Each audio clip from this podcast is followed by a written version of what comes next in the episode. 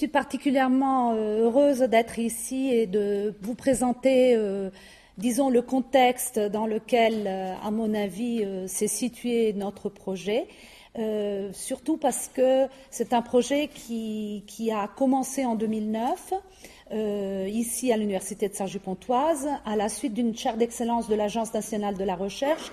Donc la plateforme qui est née et qui n'existait pas en 2009 est née grâce à l'argent de nous tous en tant que, contribuants. Donc, euh, euh je suis heureuse pour ça.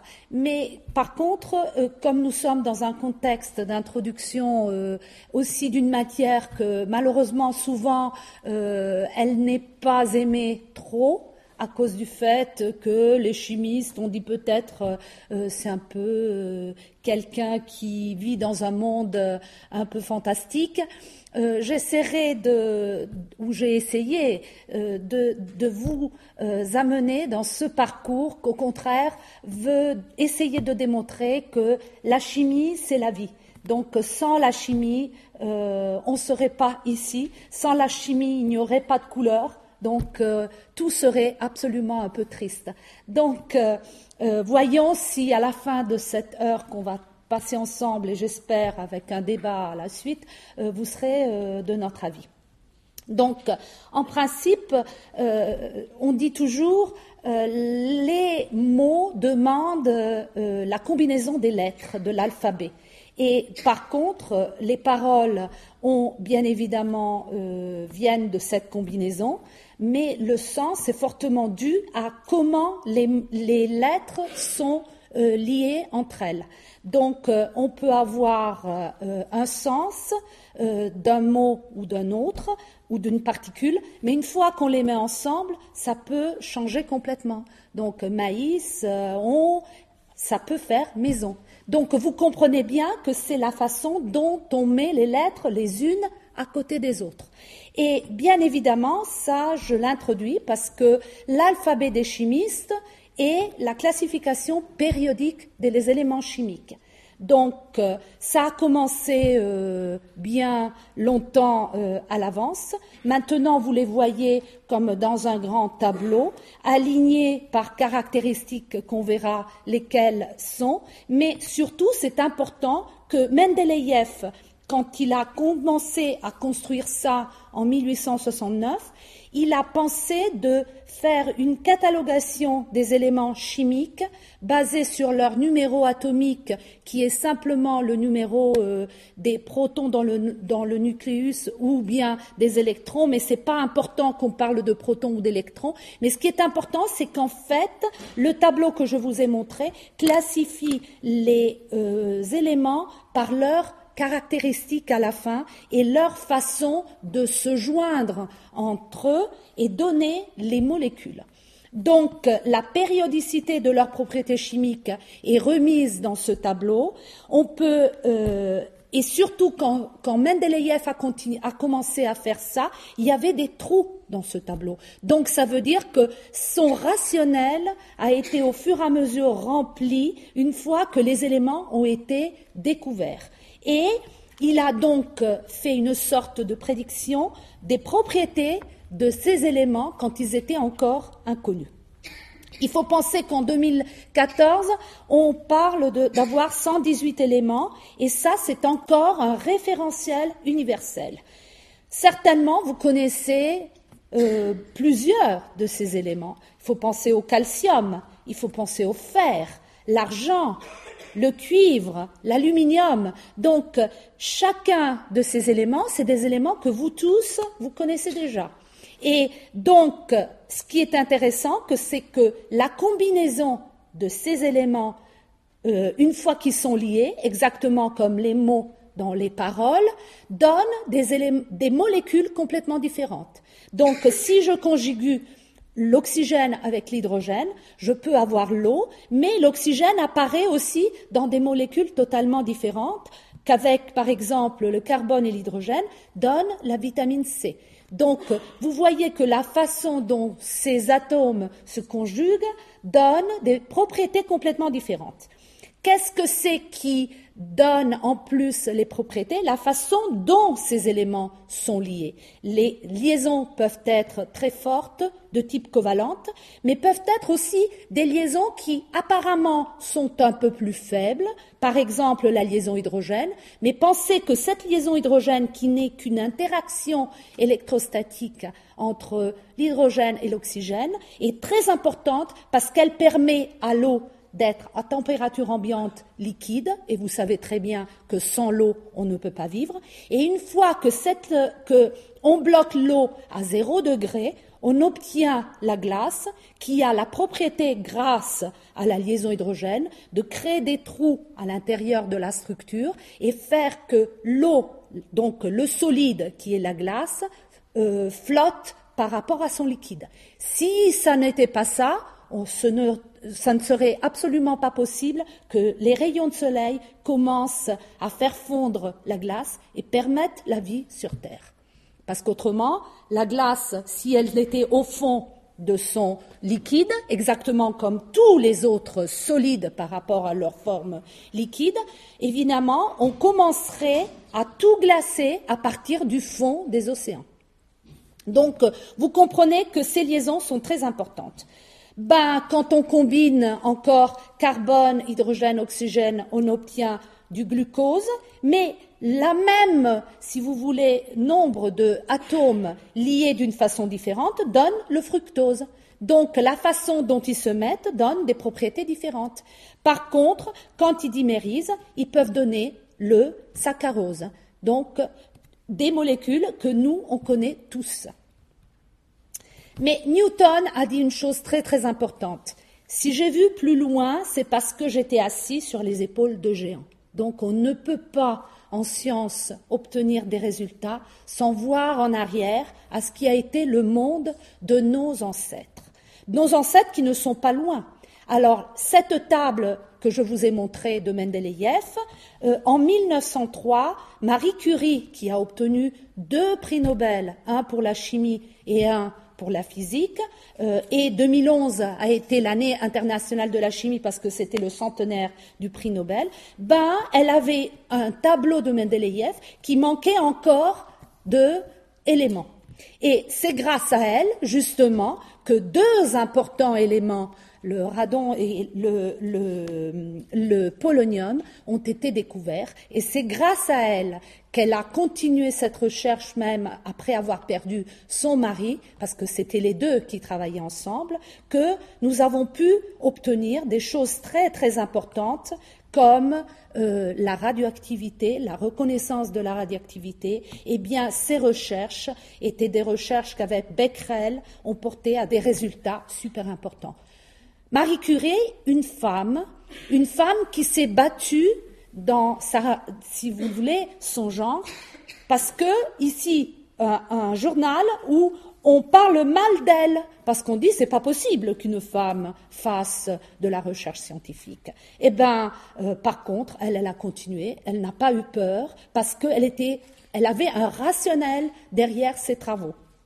Donc, seule dans un contexte euh, essentiellement de hommes, scientifiques, mais appréciés par ces personnes, ici Albert Einstein, que vous connaissez certainement, et donc, disons, des humains, parce que quand même derrière les scientifiques, il y a toujours des êtres humains.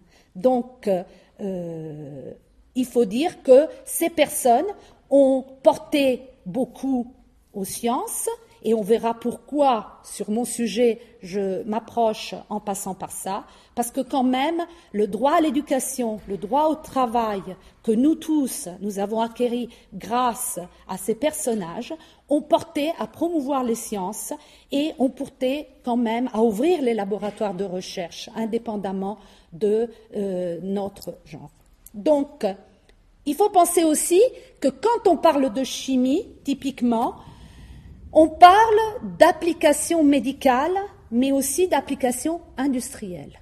Donc derrière toutes ces recherches, il y a toujours un transfert de technologie. Eh bien, euh, Marie Curie a fait ça. Marie Curie euh, a utilisé euh, sa technologie pour aller sur le front en guerre de 14, pour aider les cliniciens à pouvoir opérer et quand ils étaient euh, blessés. Donc, quelqu'un qui a créé l'industrie autour de ces résultats et qui, euh, pour ça, a porté beaucoup de bien. Et encore, on en a des euh, utilisations absolument importantes, notamment dans le domaine du cancer.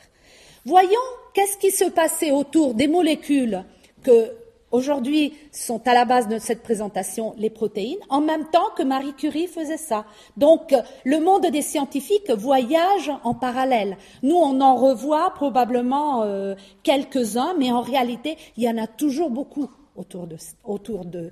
Et ben, Hermann Emil Fischer, euh, un Allemand, donc on passe dans euh, un autre pays, un pays euh, avec qui nous avons eu plein de guerres, mais que quand même la, recherche, on a continué indépendamment de tout ça. Hein, et prix Nobel pour la chimie en 1902 dans le domaine des sucres, mais il était tellement innovant qu'il voulait démontrer ce que c'étaient les protéines. Protéines, le nom donné grâce à lui, protos, très important du grec. Pourquoi? Parce qu'il avait, il voulait absolument euh, euh, montrer que les protéines étaient faites d'acides aminés. Et c'est justement en, si vous voulez, euh, cassant les molécules de protéines qu'il a découvert les premiers acides aminés. Valine, proline, hydroxyproline, on y arrivera à voir les acides aminés. et surtout, il a voulu démontrer que les acides aminés à l'intérieur des protéines sont liés entre eux par des liaisons covalentes, les mêmes que nous avons vues dans la molécule d'eau, le sucre, les sucres, glucose, fructose, etc. Donc des liaisons qui permettaient d'avoir des molécules extraordinaires comme les protéines. Mais il a, il a voulu aussi poursuivre l'idée que les acides aminés, quand ils sont liés entre eux dans les protéines, il y a des fragments de ces protéines qui s'appellent peptides, du grec peptidos, qui veut dire euh, digérer, qui sont des fragments qui gardent l'activité biologique et qui ont des activités biologiques bien précises, mais qui ne sont que des morceaux de ces protéines. Donc, euh, acides aminés, je ne veux pas vous faire une leçon de chimie, c'est pas mon but, mais pour dire que tous les acides aminés, on les regarde, une formule, suffit de regarder un carbone en alpha, parce qu'on parle de ces acides aminés-là, une fonction carboxylique, tous les acides aminés les ont, une fonction amine, donc un composé acide en même temps et basique en même temps. Et surtout, ce qui fait la différence, c'est une partie de la molécule qu'on définit la chaîne latérale. C'est des molécules chirales, ça veut dire que leur image en face d'un miroir n'est pas superposable. Donc, ça veut dire que, bien évidemment, selon comment ils sont disposés dans l'espace, c'est des produits différents, même s'ils ont exactement les mêmes atomes, les mêmes groupements fonctionnels.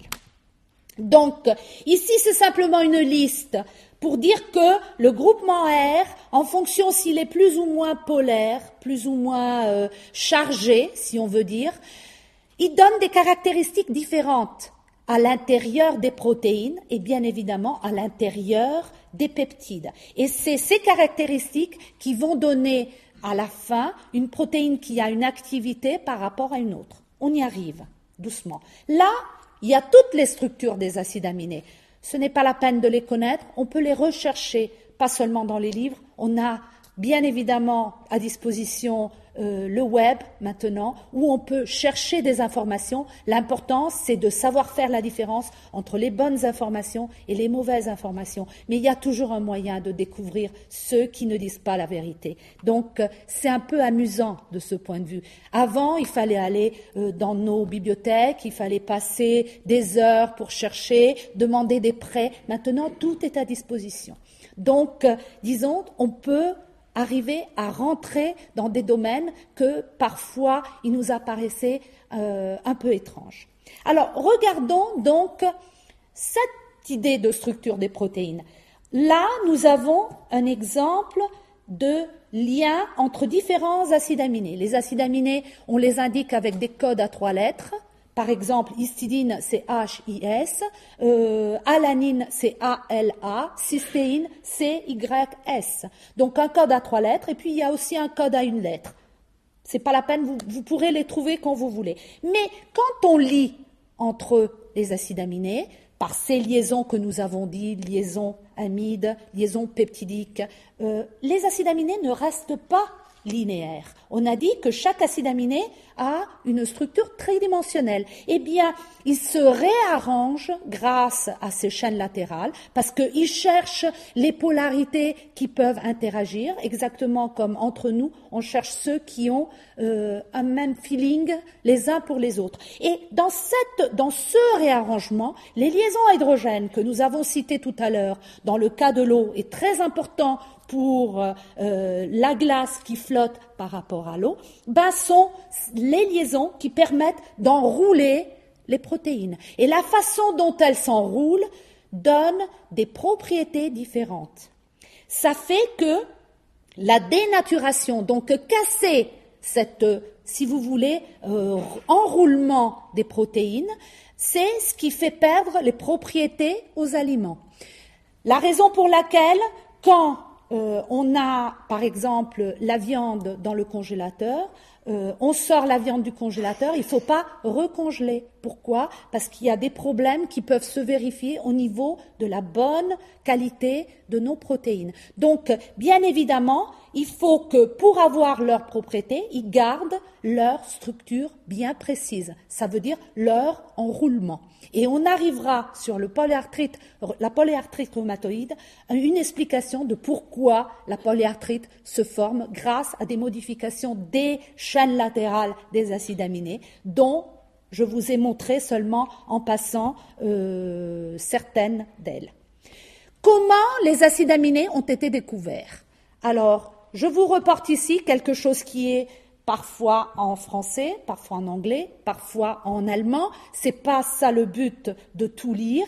Mais c'est pour vous dire que avant de vraiment reconnaître la structure, qui n'est pas seulement les atomes qui composent un acide aminé, mais aussi, on a dit, sa structure et ses groupements fonctionnels, il a fallu beaucoup, beaucoup d'études.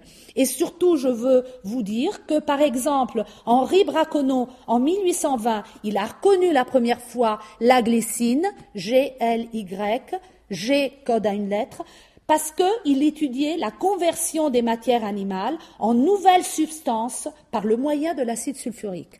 Donc ça veut dire que Bien évidemment, il prenait euh, euh, de la matière animale, il commençait à bouillir avec des acides, il cassait les liaisons entre les acides aminés que Fischer voulait démontrer qui sont fondamentales pour former les protéines et donc les peptides, et il allait avec des techniques analytiques caractériser les chaînes latérales que nous sommes en train de voir différentes et qui confèrent les propriétés aux acides aminés mais surtout les propriétés une fois que les acides aminés sont à l'intérieur des protéines. Il appelle le produit euh, qu'il arrive à caractériser, la glycine, sucre de gélatine. Pourquoi? Parce que la glycine, il y a beaucoup c'est un des acides aminés qui est, contenu en, euh, en, forte concentration dans la gélatine. Donc, d'une certaine façon, ils utilisaient par exemple euh, ce produit aussi comme colle. Donc, il faut revenir en arrière et je vous invite à regarder toujours les, les découvertes par le passé parce que le passé a toujours des applications très très pratiques, beaucoup plus pratiques de ce qu'on imagine maintenant. Donc, en Allemagne, il l'appelait Leimzucker, parce qu'il avait goûté, parce qu'à l'époque, c'était ça aussi. Il y avait les propriétés organoleptiques qui permettaient de caractériser les produits. Lysine, développée, euh, caractérisée euh, par Habermann et Leisbetz en Allemagne, über die Proteinstoffe, donc sur la qualité des protéines. Il partait de la caséine, Hein, on a, vous connaissez certainement la caséine. Il recommençait à casser les liaisons, amides que Fischer voulait démontrer qui permettait le lien entre les acides aminés. Et il obtenait la chaîne latérale, le R, que vous voyez ici. Il y a une autre fonction amine qui caractérise cette lysine. De la même façon, méthionine, un SCH3, euh, il avait obtenu, avait euh, compris que euh, la méthionine était impliquée dans le métabolisme des bactéries. Donc, disons, il y avait la biologie qui se rapprochait de la chimie pour caractériser la molécule. Exactement comme maintenant, et ça sera ça à la fin euh, ce que je veux laisser comme message. Maintenant, les cliniciens ont besoin de comprendre l'aspect moléculaire des pathologies. Donc, euh, la sérine retrouvée dans, la soie, hein, donc la les protéines de la soie à base de sérine. Et euh, donc, il parlait de fibroïne, donc l'hydrolyse de la soie, prendre la soie, euh, la bouillir dans de l'acide, porte à comprendre qu'il y a beaucoup de résidus de sérine.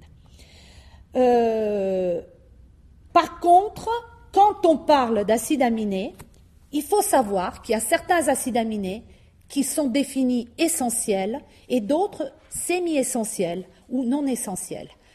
Les essentiels, c'est ceux qu'il faut, absolument euh, euh, obtenir par notre alimentation. Ça veut dire que notre organisme, nous avons parlé de 20 acides aminés, en réalité il y en a 22, mais ça c'est pas important, mais il y en a quand même 8 qu'il faut absolument avoir parmi l'alimentation. Les autres, c'est nous-mêmes qu'on produit dans notre organisme.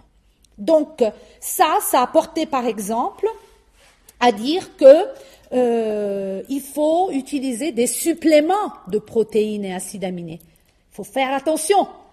Bien évidemment, les sportifs euh, en utilisent beaucoup de ces suppléments en protéines et acides aminés.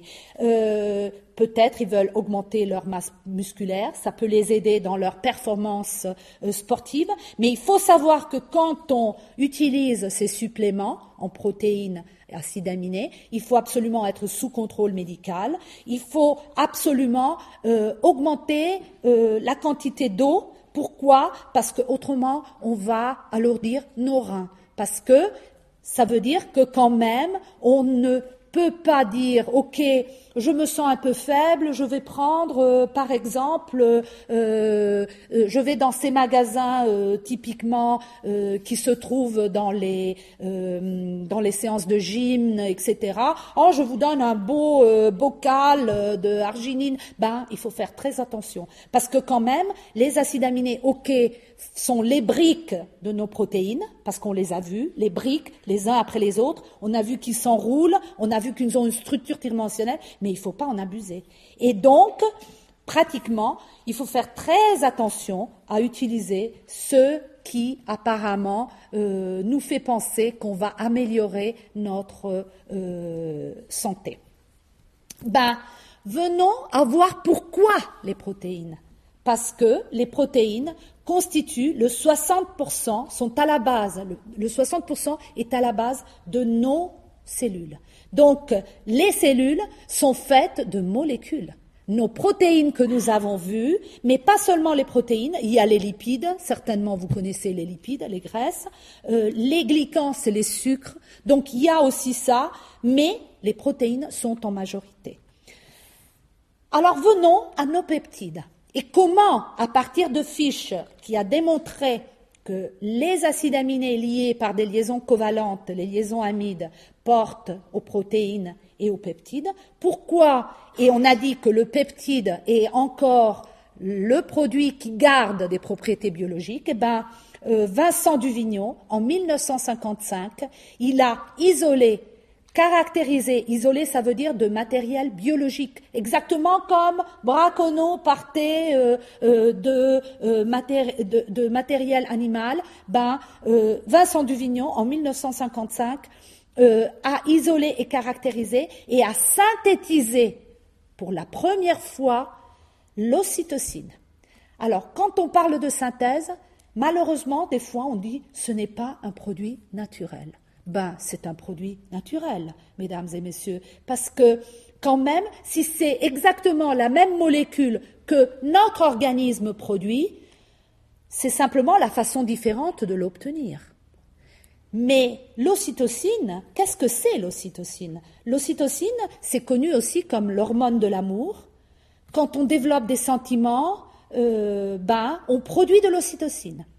Mais pensez que la même molécule, ce cyclopeptide qui est seulement 9 acides aminés et qui a un pont disulfure, donc des cystéines qui lient cette molécule, pensez que la même molécule qui stimule la passion amoureuse, mais même euh, elle aide les contractions de l'utérus pendant l'accouchement, elle stimule la production du lait et on a démontré qu'elle stimule pas seulement l'instinct maternel, parce qu'on dit, OK, c'est nous les femmes qu'on le produit, mais aussi l'instinct paternel de passion vers leurs enfants. Donc, la parentalité. Donc, la même molécule qui part de stimuler les sentiments jusqu'à, euh, euh, si vous voulez, nourrir nos enfants et permettre la production de, de, l'espèce. Donc, après un autre peptide, L'insuline, un peu plus grand, 21 acides aminés plus 30, cette fois-ci 3 ponts disulfures, interchaînes intermoléculaires et intramoléculaires. Ça veut dire que nous avons deux molécules séparées qui se lient entre elles et une, un lien à l'intérieur de la même molécule. Eh bien, l'insuline Probablement, on la connaît nous tous. C'est quelque chose que nous, il faut produire. Et si on n'arrive plus à la produire, parce qu'on a malheureusement, et moi j'ai eu cette expérience euh, personnelle, euh, si on ne la produit plus, c'est bien évident qu'on peut, grâce à la chimie, l'avoir, l'injecter et substituer dans le problème du diabète. Première maladie auto-immune que nous allons euh, voir. Alors, peptide, peptide, mais peptide comme médicament. Ça veut dire que ce n'est pas seulement les molécules qu'on produit nous-mêmes, mais on peut les produire de façon synthétique ou semi-synthétique. Ça veut dire qu'on peut céder aussi à l'isolement, mais ces produits-là sont des médicaments. Et il y en a de plus en plus. Pourquoi? Parce que c'est quand même des molécules naturelles. On a cru longtemps que les peptides ne pouvaient pas être utilisés comme médicaments. Pourquoi? Parce que la voie d'administration était souvent la voie orale. On a compris par nos ancêtres que les peptides, s'ils rencontrent quelque chose qui les clive, et typiquement nos enzymes, les protéases, peuvent les cliver, donc la voie d'administration par voie orale retrouve beaucoup de ces enzymes. Mais maintenant, il y a beaucoup de moyens d'administration de, des médicaments, le patch, le, spray nasal. Donc il y a beaucoup de moyens moins invasifs et qui permettent d'utiliser ces molécules. Alors venons à pourquoi nous avons décidé de travailler autour des mécanismes moléculaires de l'auto-immunité. Parce que essentiellement, quand on, on, disons, grâce à nos ancêtres, on a compris que les conditions physiologiques et pathologiques, il faut les aborder d'un point de vue moléculaire. Physiologique, l'ocytocine qu'on produit, l'insuline qu'on produit. Pathologique, si on ne la produit pas, on peut l'utiliser quand même, si elle est formulée d'une bonne façon. Alors c'est un peu comme Alice dans le pays des merveilles, qu'elle regardait le miroir et elle se demandait quel était le monde qui était de l'autre côté du miroir. Et en fait, une fois qu'elle passe, elle se rend compte, exactement comme nous, qu'un monde macroscopique accompagne, au contraire, un monde qui est le monde fantastique moléculaire. Regardons de ce positionner euh, où est le monde moléculaire. Le monde macroscopique, essentiellement, parle de mètres, un mètre. Hein, le monde moléculaire parle dans une dimension qui est le nanomètre. Donc, 1, 10 à la moins 9. Donc, 1 million, ça fait 6, euh, 6 zéros. Hein. Donc, vous voyez qu'il y a encore trois zéros de moins et c'est 1 divisé ça. Donc, c'est pour vous donner la dimension. Hein. Un dixième, c'est 0,1. Euh, un centième, c'est 0,01. Et comme ça. Ben, euh, le concept de la mole est que un poids moléculaire de molécules, l'eau, elle a un poids moléculaire de 18 grammes, contient 10 à la 23, donc 10 avec 20, 23 zéros de plus de molécules. Donc ça veut dire en 18 grammes, il y a une énormité de ces molécules. Eh bien, nous, au niveau du monde moléculaire, au lieu que passer au monde macroscopique, on veut voir ce qui se passe au niveau de chaque molécule pour comprendre comment sont les mécanismes des pathologies.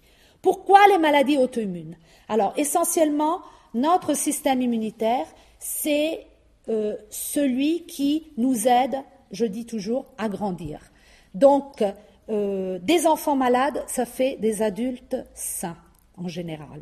Hein? Je dis en général, c'est bien évidemment, il y a des pathologies qui sont euh, dramatiques et on en verra malheureusement quelques-unes.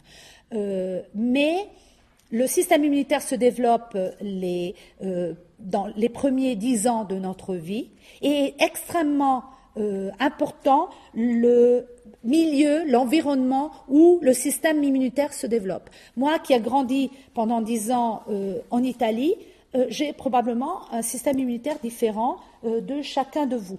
Hein. Mais l'auto-immunité est quelqu'un d'encore plus compliqué. Ça veut dire que la réponse du système immunitaire aux infections euh, qui nous contourne fait qu'on se fortifie. Enfants malades, adultes sains.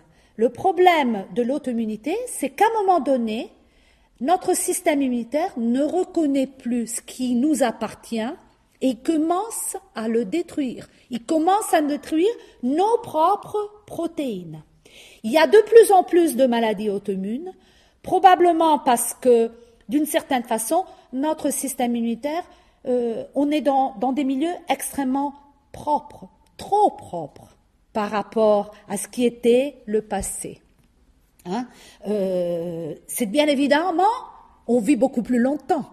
Donc, si on regarde nos, nos grands-parents, nos arrière-grands-parents, ils ont certainement vécu beaucoup plus de ce que nous tous, nous sommes en train de vivre. Moi, j'ai 55 ans, euh, mon grand-père était mort à 45 ans.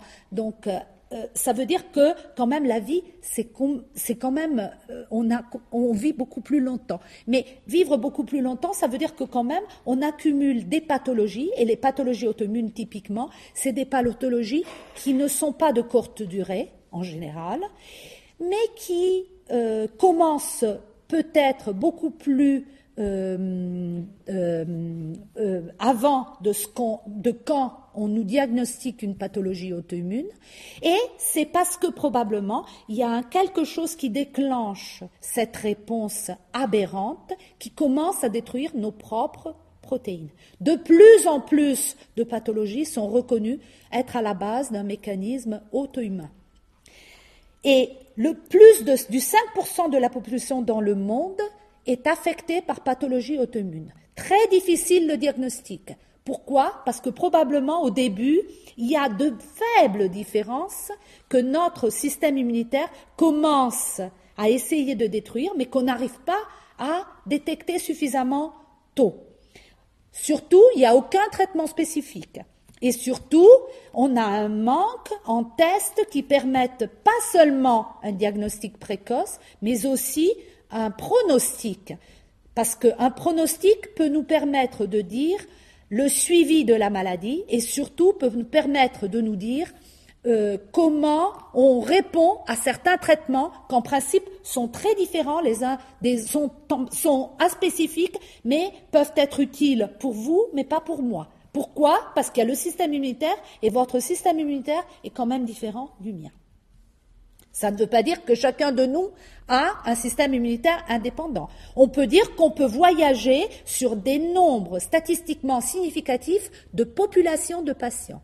Donc, il suffira de regrouper ces populations pour essayer d'avoir des diagnostics efficaces pour des populations et surtout des traitements plus spécifiques pour ces populations.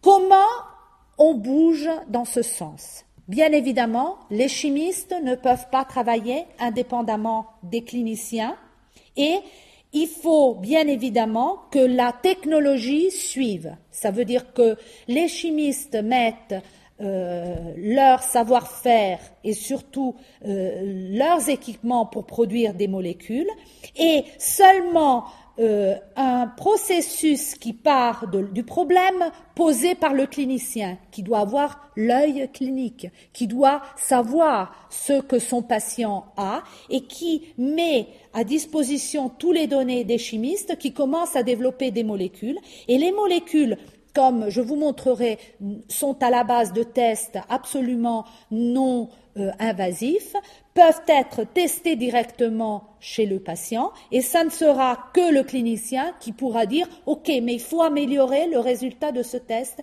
et essayer d'intégrer euh, certains euh, résultats. Sclérose en plaques, la première maladie dont on s'occupe depuis 1998. Le projet a commencé en Italie et grâce à la chaire d'excellence poursuivie, et je vous montrerai. Dans le monde, plus de 2 millions de patients. En Europe, 350 000. Dans, aux États-Unis, à peu près euh, le même nombre. Plus de 200 nouveaux cas par semaine. Un coût énorme. Pourquoi? Parce que il y a, c'est des maladies extrêmement invalidantes. Les patients accumulent des dysfonctions neurologiques et au fur et à mesure que la maladie progresse, on arrive que on n'est plus que sur une chaise roulante. Mais la tête, elle marche parfaitement. Donc en France, 90 000 personnes seraient atteintes de ce qu'on parle la CEP, hein, sclérose en plaques, multiple sclerosis. Dans la plupart des cas, elle apparaît en général entre 25 maximum 40 ans, avec une proportion des femmes beaucoup plus élevée que les hommes. Eh bien, Marie Curie a ouvert les laboratoires aux femmes, hein, mais pourquoi les femmes, probablement plus atteintes, pas seulement de sclérose en plaques, mais en général de maladies auto-immunes? Probablement parce que nous avons euh, un système immunitaire qui est beaucoup plus sensible, dans le sens que on doit garantir euh, disons, euh, le monde qui continue hein, quand on a des enfants. Et il faut savoir que tout le long de notre vie, on a des changements d'hormones extrêmement euh, énormes et surtout penser qu'on arrive à garder, on est le seul, la seule espèce, si vous voulez, où on garde le fœtus, donc quelque chose d'étrange dans notre corps. Donc, c'est bien évident qu'on a une adaptation qui porte aussi à des adaptations internes probablement indétectables au début qui nous font accumuler des pathologies auto-immunes beaucoup plus que chez les hommes. C'est une maladie inflammatoire au début et on dit que c'est une maladie démyélinisante. On verra ça tout de suite. C'est une maladie rémitante récidivante. Ça veut dire que au début, on accumule une dysfonction neurologique. Euh, très tôt, on récupère au début, après quelques semaines, un mois. Après, on peut avoir des périodes de temps euh, très très larges avant d'avoir une nouvelle relapse. Et au fur et à mesure qu'on a de nouvelles relapses, on accumule les dysfonctions et on ne les récupère plus. C'est bien évident que la période où on n'a pas de relapse, bien probablement on a encore à l'intérieur de notre corps quelque chose qui ronge, quelque chose qui est présent, quelque chose qui continue à détruire nos propres protéines. Donc, en réalité, on s'est rendu compte à partir de 2001 que quand on parle de sclérose en plaques, au début, les cliniciens ont une maladie où il y a probablement différentes formes je ne dis pas différentes maladies, même si mon collègue Jérôme de 16, un neurologue très important de Strasbourg, avec qui nous, collaborons, hein, parce que tout ce que je vous dis, c'est euh, du point de vue de la chimie, mais avec les cliniciens qui suivent, parce que c'est sans les cliniciens, on ne pourrait pas poursuivre de, tels projets. Eh bien, euh, il a identifié une forme, la neuromyélite optique, il a caractérisé cette forme, et jusqu'à l'époque où il l'a caractérisé, euh, la maladie de De on croyait que c'était une forme, c'était une CEP. Donc vous voyez que ce n'est pas dit que quand on parle d'une maladie auto-immune, tout soit connu. C'est fort possible qu'il y ait des différences et que ces différences font euh, font la différence en diagnostic, font la différence à, au résultat euh, euh, de la thérapie. Eh bien, la démyélinisation, selon si elle est médiée par des cellules T ou par des anticorps, ou s'il y a une destruction active de la myéline, qu'est-ce que c'est la myéline?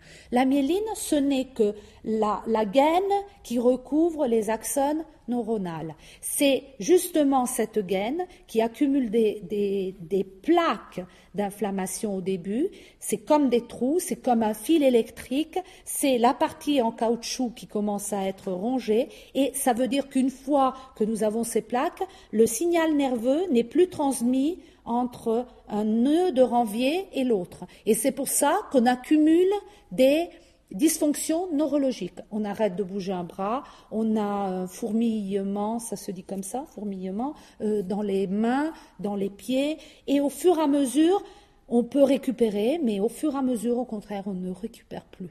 Donc, c'est très important de comprendre très tôt ce qui peut se passer. Eh bien, cette myéline, elle est faite de protéines. Une grosse partie, elle est faite de lipides. Pourquoi? Parce que je vous ai dit, c'est une gaine qui, euh, euh, qui entoure l'axone. Eh bien, cette gaine, elle est en lipide parce que comme ça, elle est protégée. Mais au contraire, il y a les protéines, beaucoup de protéines, et c'est autour de ce protéine qui peuvent se vérifier les modifications qui portent à accumuler les dysfonctions neurologiques. Donc nous nous sommes euh, dirigés vers la compréhension de cette forme médiée par des anticorps, des anticorps qui ne sont pas protecteurs, mais qui sont au contraire fortement inducteurs de la pathologie, ce qu'on appelle des auto-anticorps.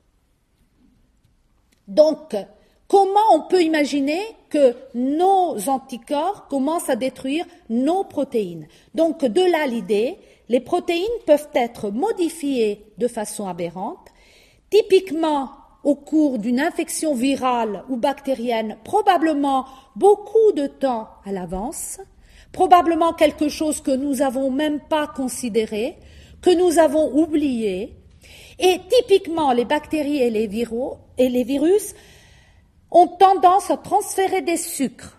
Pourquoi? Parce que les sucres, c'est à la base, c'est la base d'un aliment. Donc, il place des sucres sur ces protéines.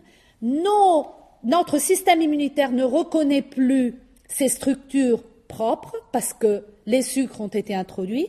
Et donc, on peut, si on a probablement des mutations génétiques, donc une base génétique qui ne doit pas être la seule raison qui déclenche une maladie euh, auto-immune, avec l'environnement, donc les infections, ça peut commencer à déclencher une, dysrégulation de notre système immunitaire. Et donc, on commence ce processus de destruction de nos propres organes qui portent les protéines qui probablement ont été modifiées de façon aberrante par des infections euh, à l'origine. Donc, l'épreuve du concept que grâce à la détection des anticorps parmi des peptides, on peut développer de tests, vient d'une collaboration au début avec des cliniciens italiens et par la suite, comme je vous ai dit, par euh, la clinique de Strasbourg, avec qui nous avons poursuivi ces études. Pour développer les tests, je vous présente ce que c'est en général un biomarqueur. Un biomarqueur, c'est quand même euh, une mesure qui permette de détecter un état pathologique et permet, comme on se l'est dit tout à, l'heure, de euh, nous donner aussi des évidences de la réponse qu'un patient peut avoir à un traitement thérapeutique. C'est évident que c'est un peu comme un feu vert ou un feu rouge. Donc, si on arrive à caractériser ce feu vert ou ce feu rouge, hein, euh, on peut le biomarqueur, dire beaucoup de choses. dire que la pathologie, elle est en train d'arriver, diagnostic, précoce si on le dit euh, beaucoup de temps à l'avance, parce que probablement on a à l'intérieur quelque chose qui nous allume le feu, hein, feu rouge, ou si on traite, on a le biomarqueur qui diminue, ça veut dire que ce biomarqueur était un biomarqueur qui détectait une condition pathologique, le traitement est efficace, on a le feu vert, on peut continuer le traitement. Donc, les anticorps, ils sont circulants. Donc, on les repère dans notre sang. Et un exemple de biomarqueur utilisé, euh, si vous voulez, euh, euh, et de tests utilisés dans le cas de la sclérose en place, la résonance magnétique par imagerie. Vous comprenez bien, on ne peut pas penser d'être suivi par une résonance magnétique par imagerie tous les deux mois, tous les trois mois. Il y a des personnes qui sont allergiques au gadolinium, le moyen de contraste qu'on nous donne pour voir les lésions. Parce que c'est bien évidemment vrai, les résonances magnétiques par imagerie permettent de visualiser les euh, plaques de démélianisation. Mais bien évidemment, un test sur le sang est quelque chose de plus facile à gérer pour le clinicien, pour le patient, pour nous tous. Donc, comment on a pensé de détecter ces anticorps qui sont, comme je vous l'ai dit, circulants et qui peuvent être le feu vert ou le feu rouge à dire si la pathologie elle arrive, si la pathologie s'empire, si le traitement euh, fonctionne. Eh bien, développer des molécules qui soient complémentaires en forme. Hein, je vous ai dit que les acides aminés se lient dans les peptides que les peptides, c'est la partie biologique qui reconnaît encore les protéines, eh ben, les anticorps, c'est des protéines. Donc, si on trouve la partie complémentaire, le peptide, qui euh, reconnaît les anticorps, donc la protéine qui est circulant, eh ben, on peut avoir le biomarqueur idéal. Après, cette molécule, elle pourra être mise dans un test, un test simple. Ça, c'est un test qui s'appelle ELISA, hein, comme euh, ELISA euh, euh, de, Beethoven, hein, mais pour ELISA. Mais en réalité, ça veut dire Enzyme Linked Immunosorbent Assay. C'est un test qui permet de caractériser une fois qu'il y a des anticorps contre le peptide par une simple réaction colorimétrique, la présence et surtout la quantité d'anticorps, et donc, s'il sait la quantité, c'est de dire j'en ai beaucoup, je suis dans une condition extrêmement euh, euh, dangereuse, j'en ai très peu, la maladie, elle, elle s'empire, mais nous, on va mieux. D'accord? Donc, Essentiellement, l'idée que les tests jusqu'à présent utilisés ne sont pas suffisamment fiables, probablement parce que les molécules qui ont été choisies pour ce genre de test ne sont pas suffisamment adaptées à reconnaître les anticorps. En réalité, si ça c'est l'anticorps, donc la protéine, la poche ou notre euh, la poche disponible de l'anticorps pour notre peptide, la petite molécule qui le reconnaît, est une poche qui doit contenir pas plus que 8-10 acides aminés. Et si on pense que le peptide doit mimer la protéine qui a déclenché la, la production de l'anticorps, parce que n'oublions pas que l'idée à la base, c'est que notre système immunitaire s'est déclenché une fois que nos protéines ont été modifiées, par exemple, par des sucres, parce qu'il y a eu une bactérie ou un virus qui nous a infectés, alors le peptide sera le mimétique de la protéine modifiée, mais si c'est le mimétique, lui, il reconnaîtra exactement comme à l'origine la protéine a déclenché les anticorps, il reconnaîtra l'anticorps de façon spécifique parce qu'il est adapté à la poche. Donc, les peptides courts peuvent reconnaître les protéines et développer des tests à base de peptides peut être quelque chose de très fiable. Une diapo en anglais, mais simplement parce que ça, ça a apporté un prix de la communauté internationale qui a reconnu cette approche avec le nom d'approche chimique inverse. Pourquoi inverse? Parce qu'au lieu de partir de la protéine qui est composée de l'organe ou du tissu attaqué par notre système immunitaire, en général, probablement pas la vraie molécule parce qu'elle est trop grosse, on part du sérum des patients. Dans le sérum des patients, il y a les anticorps qui se sont formés à cause de la réaction du système immunitaire qui n'a plus reconnu nos propres protéines euh, parce qu'elles ont été modifiées par, par une infection. Donc, on sélectionne les meilleures molécules grâce aux anticorps des patients. Donc, la fois où la molécule est bonne pour un nombre statistiquement significatif de patients, cette molécule sera la molécule qui permet de caractériser les anticorps biomarqueurs de maladie dans cette population. Donc, qui permet de dire que cette molécule est l'idéal pour cette population? La spécificité et l'affinité de reconnaissance des anticorps. Et ce qu'on appelle la sensibilité, c'est le nombre de patients qui répondent à cette molécule. Donc, si c'est le 30%, ça ne sera le 30%. Mais je vous ai déjà montré que, par exemple, la CEP, ce n'est pas une seule maladie. C'est probablement la somme de plusieurs maladies. Donc, si on arrive à caractériser la pathologie qui a des anticorps, et les anticorps sont dans le 30% des patients, on aura aidé ce 30% de patients à avoir un test simple, fiable, qui permet de suivre de façon non invasive euh, le cours, de le, suivi, avoir un suivi de la pathologie et surtout avoir un quelque chose qui peut être utile pour sélectionner la thérapie. Donc, nous avons produit toute une série de molécules. Quand on parle de chimie, on parle de quelque chose de démonisable. Eh bien, la chimie, ce n'est pas ça. C'est nous, la chimie. On parle de nos protéines, on parle de nos molécules. On les a produites, on les a synthétisées, on est certain que c'est ces molécules, parce qu'on a, leur, on a leur masse moléculaire, on a leur structure, parce qu'on a compris que si la structure n'est pas la bonne, on perd l'activité d'une protéine. Ce qu'on a vu au début. Eh bien, on pose cette molécule dans le test ELISA dont on a cité tout à l'heure.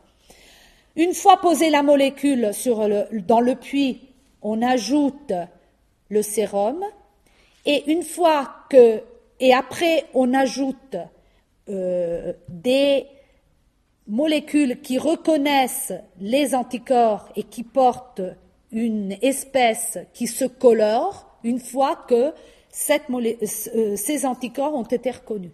Donc en fonction de l'intensité de la coloration, on aura plus d'anticorps reconnus grâce aux molécules que nous avons développées des peptides modifiés, et notamment dans le cas de la sclérose en plaques, un peptide N-glucosylé, glucosylé sur un résidu d'asparagine, un des acides aminés que nous avons vus tout à l'heure. Donc, cette molécule a euh, porté un prix à une doctorande et elle a été sélectionnée pour un vrai test diagnostique euh, qui est un produit encore de recherche, parce que malheureusement, quand on fait ce genre de recherche, c'est toujours très très difficile euh, de poursuivre le tout, mais on essaye de faire face à ça.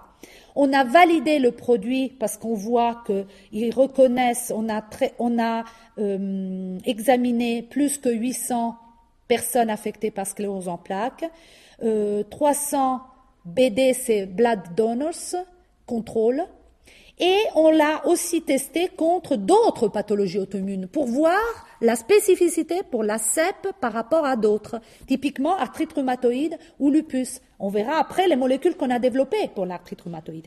Et on a vu que dans le 30% des patients affectés par sclérose en plaques, on avait une spécificité de 95%, extrêmement élevée. On a vu que les anticorps isolés par les patients, donc une méthode où on isole les vrais anticorps. On les a posés sur des tissus de myéline et on a vu qu'ils reconnaissaient la myéline. L'idée que quand même ces anticorps sont d'une certaine façon localisés au niveau de la myéline, qui est la gaine qui recouvre l'axone neuronal. Une diapo qui peut être difficile mais qui est très importante et surtout ça sera la suivante importante. Ici vous avez des graphes. Chaque graphe euh, appartient à un patient. Et les courbes que vous voyez, les plus hautes, c'est des courbes qui reportent en 150 jours les nouvelles lésions reconnues à la résonance magnétique par imagerie. Et en noir, vous voyez le titre en anticorps qui augmente en même temps qu'une nouvelle lésion est détectée et surtout la, flèche, elle indique une nouvelle relapse. La fameuse relapse, la, la, euh, la dysfonction neurologique dont on a parlé et qui est observée par les cliniciens. Donc la perte de sensibilité, la perte euh, un bras qui ne bouge, etc. La même chose se vérifie dans le cas de ce patient. Ça, c'est un patient qui ne répond pas. Ça veut dire que c'est en accord avec ce qu'on s'est dit. Il n'y a que le 30% qui répond. Eh ben, un test comme ça peut être utile pour éviter les tests chez les animaux que de toute façon ils ont un système immunitaire complètement différent d'une autre permettre le suivi des patients, et je vous montrerai pourquoi, et sélectionner la thérapie. Voilà un exemple de patient suivi pendant 500 jours. Dans le box, vous avez un, traitement. Ici, vous avez le patient qui n'avait pas de traitement. En bleu, vous avez l'évaluation de son euh, taux d'invalidité. Donc, vous voyez qu'il augmente et en même temps, en noir, vous avez le titre en anticorps. Donc, vous voyez l'augmentation du titre en anticorps en même temps que le taux d'invalidité augmente. Il diminue, il re-augmente. Eh ben, quand il est traité, il y a une grosse période où le patient n'accumule plus de dysfonction. À un moment donné, ce traitement probablement ne marche plus, le titre en anticorps augmente, et puis une invalidité qui revient.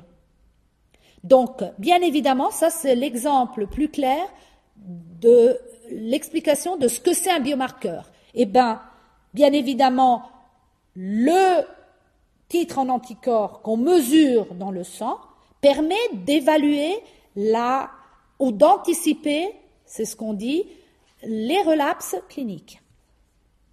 Derrière ça, des petites entreprises qui sont nées, pour mettre au point et des plateformes, notamment notre plateforme PepLab et UCP à Neuville. On vous invite à la visiter. Une plateforme qui a le savoir-faire pour développer de telles molécules. Une plateforme basée sur la synthèse et purification des molécules qui permettent de caractériser les sérums des patients, la caractérisation des molécules, euh, la caractérisation des sérums cellulaires et des anticorps. Donc, on dit qu'on que c'est un projet from bench to bedside, de la Sorbonne jusqu'au lit du patient. On récolte les sérums, on garde les sérums, on donne les résultats et c'est le clinicien qui donne le résultat et qui vérifie la validité de ces tests. Donc, une recherche constante pour améliorer les tests. Des tests qui sont des tests simples. Voyons les autres pathologies que nous avons développées.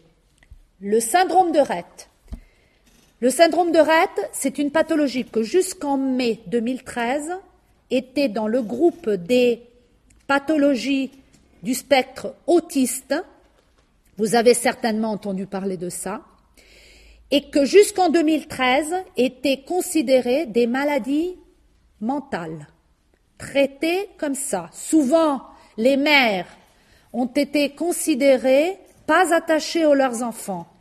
Et j'ai été toujours extrêmement, euh, je dis pas fascinée parce qu'on ne peut pas dire ça d'une pathologie comme le syndrome de Rett, mais attirée par ça parce que ma maman était une institutrice et elle avait souvent les mères qui pleuraient en disant que le psychiatre les torturait en disant, excusez-moi s'il y a des psychiatres, hein, mais c'est les, vieilles générations, hein, euh, en disant qu'ils n'étaient pas attachés à leur mère.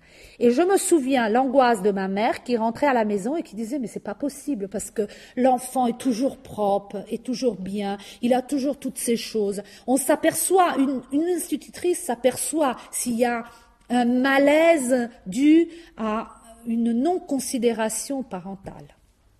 Eh bien, syndrome de Rett, une pathologie que l'enfant, quand il a huit mois, il, arrête de développer d'un point de vue neurologique et très, très trop, il finit sur une chaise roulante, il n'interagit plus et on dit que c'est une pathologie euh, des mains parce qu'il ne bouge plus les mains, ils sont dans des conditions terribles.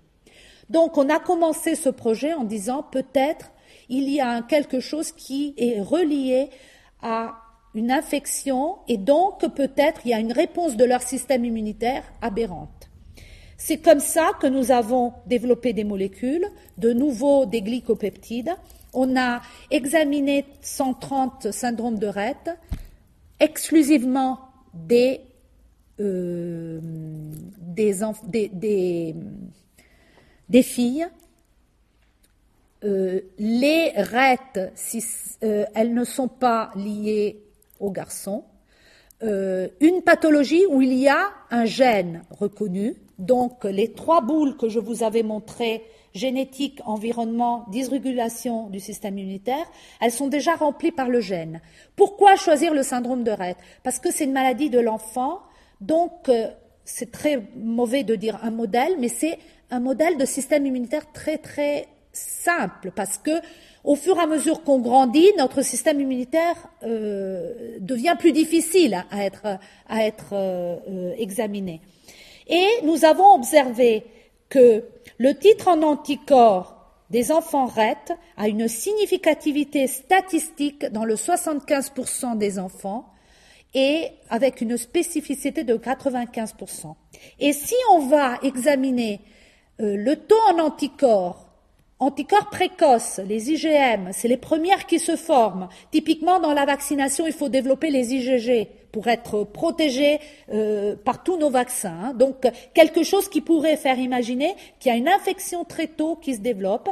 Eh bien, le test utilisé normalement, il n'a pas de significativité statistique parce que probablement il n'est pas suffisamment sensible.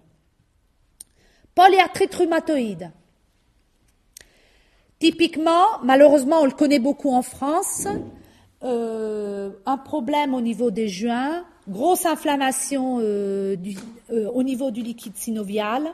Eh ben, longtemps, nos cliniciens nous ont fait comprendre que le facteur rhumatoïde est important, mais ce n'est pas un marqueur spécifique. Dans le liquide synovial, on a découvert la présence d'une enzyme qui s'appelle peptidyl arginyl déiminase qui transforme l'arginine, un des acides aminés que nous avons vu tout à l'heure, en citruline. Donc, les anticorps antipeptides citrulinés sont un biomarqueur exceptionnel de l'évolution de la pathologie.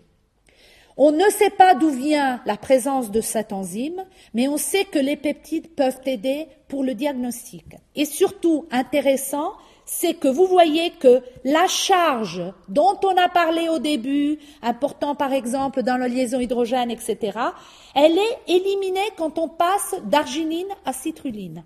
Eh bien, quand cette charge est éliminée, on peut bien comprendre que le collagène, qui est très important dans l'élasticité de nos joints, et que souvent est connu euh, pour nos rides, euh, etc., euh, mais que moi je n'utilise pas parce que de toute façon on rajeunit pas. Hein, hein.